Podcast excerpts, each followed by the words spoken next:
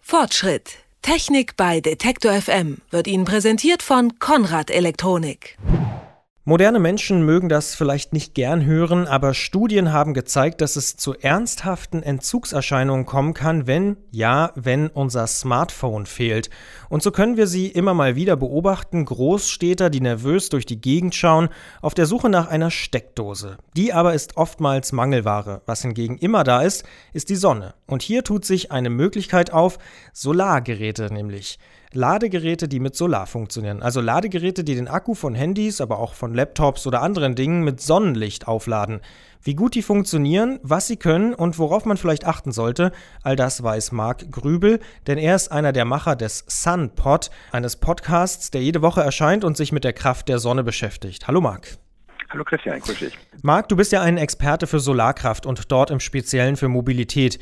Wenn man mit Sonnenkraft fahren kann, denkt man sich, sollte das ja auch klappen, dass man mit der Sonne sein Handy auflädt. Klappt das? Ja, prinzipiell funktioniert das. Ich denke mal, man muss sich zuerst überlegen, was man möchte.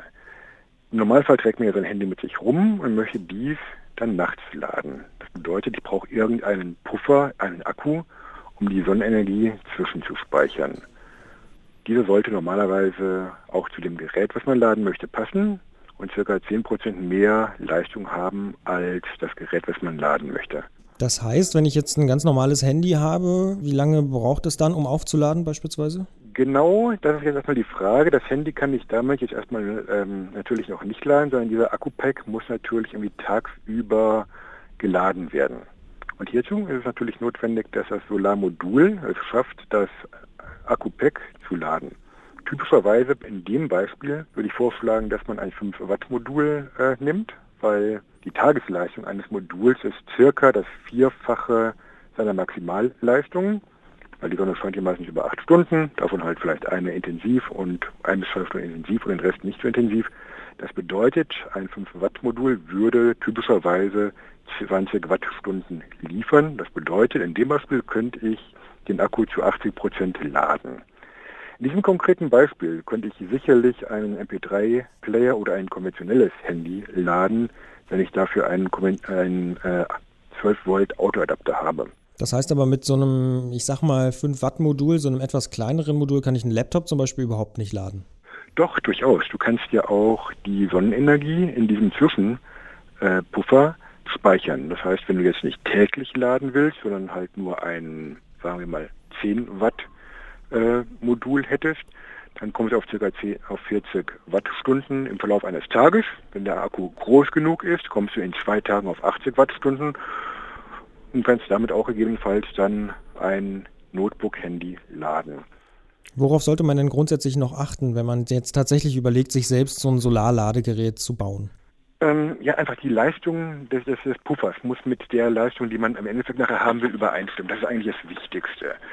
Äh, generell kann man sagen, wenn ich zum Beispiel ein iPad laden möchte, was zum Beispiel 42 Wattstunden hat, du merkst, von 42 Wattstunden sind richtig, richtig viel. Mhm. In diesem Beispiel hier müssten wir also quasi zwei Tage lang oder müssten wir halt zwei dieser Akku-Packs laden, vermutlich an ungefähr fast drei Tagen zusammen, um dieses Ding auch nur einheitlich aufladen zu können.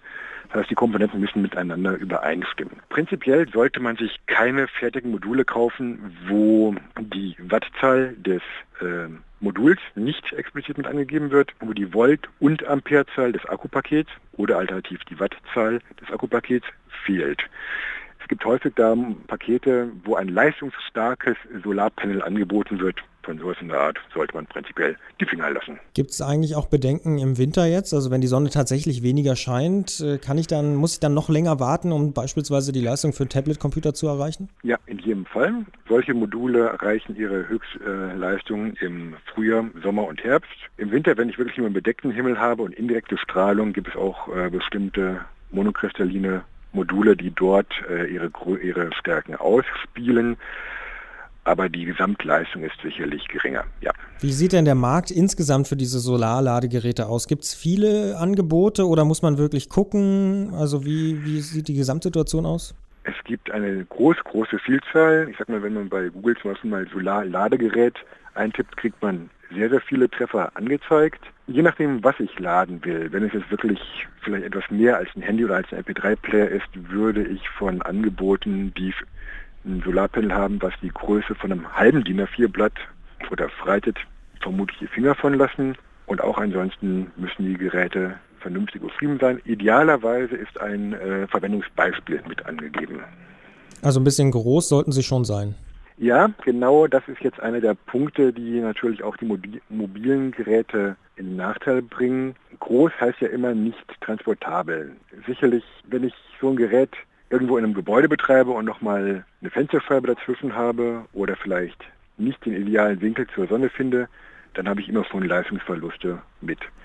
Das bedeutet, im Idealfall sollte das Modul so ausgerichtet sein, dass sich hinter dem Modul der maximale Schatten äh, ausbreitet, dann habe ich einen optimalen Winkel zur Sonne gefunden. Wird sich denn da auch preislich in Zukunft noch was machen? Also im Moment klingt es noch ein wenig kompliziert und vielleicht auch ein bisschen teuer. Wird sich das tatsächlich vielleicht zu einem Massenmarkt entwickeln, dass wir irgendwann eines Tages wirklich alle mit so Solarmodulen durch die Gegend rennen und unsere Handys damit aufladen? Das glaube ich nicht. Ähm, einfach weil auch die, die Nutzungszeit von diesen Solarmodulen zu gering ist. Ich sag mal, es wird nicht der Standardfall sein, dass du nach Hause kommst und dann an dein Solar-Handy oder iPhone an ein mobiles äh, Ladegerät anhängst. Ähm, das wird vielleicht passieren, wenn du wandern gehst, wenn du eine große äh, Fahrradtour machst, dann hast du vielleicht irgendwo am Fahrrad dein Modul mit installiert. Der Akku, der Zwischenakku lädt sich im Laufe des Tages auf und abends, wenn du dein Zelt aufbaust, dann lädst du auch dein mobiles Gerät auf. Und unter finanziellen Aspekten muss man natürlich auch sich überlegen, ob einfach ein Zweitakku die bessere Alternative ist. Es gibt aber bestimmte Situationen, wo sich ein solches äh, System durchaus lohnt. Zum Beispiel, wenn du in deinem Gartenhaus eine Beleuchtung haben möchtest, aber kein Stromanschluss im Gartenhaus liegt. Wenn du jetzt sagst, ich möchte aber nicht meinen gesamten Garten aufbuddeln, um dort den Stromanschluss zu machen, kann man sicherlich für rund 200 Euro ein kleines Solarmodul installieren mit drei Lampen dran und sogar noch einen Puffer, wo man eine Beleuchtung von vier Stunden problemlos sicherstellen kann. Da macht es ja wieder Sinn, wenn keine Alternative vorhanden ist. Das sagt Marc Grübel. Er ist einer der Macher des wöchentlich erscheinenden Podcasts Sunpod und kennt sich darum aus mit der Kraft der Sonne. Und er hat uns erklärt, wie sinnvoll Solarladegeräte für unterwegs sind oder eben für den eigenen Garten, wenn man da Strom haben will. Ich sage vielen Dank an Marc. Schönen Tag noch. Gerne. Tschüss. Fortschritt. Technik bei Detektor FM wird Ihnen präsentiert von Konrad Elektronik.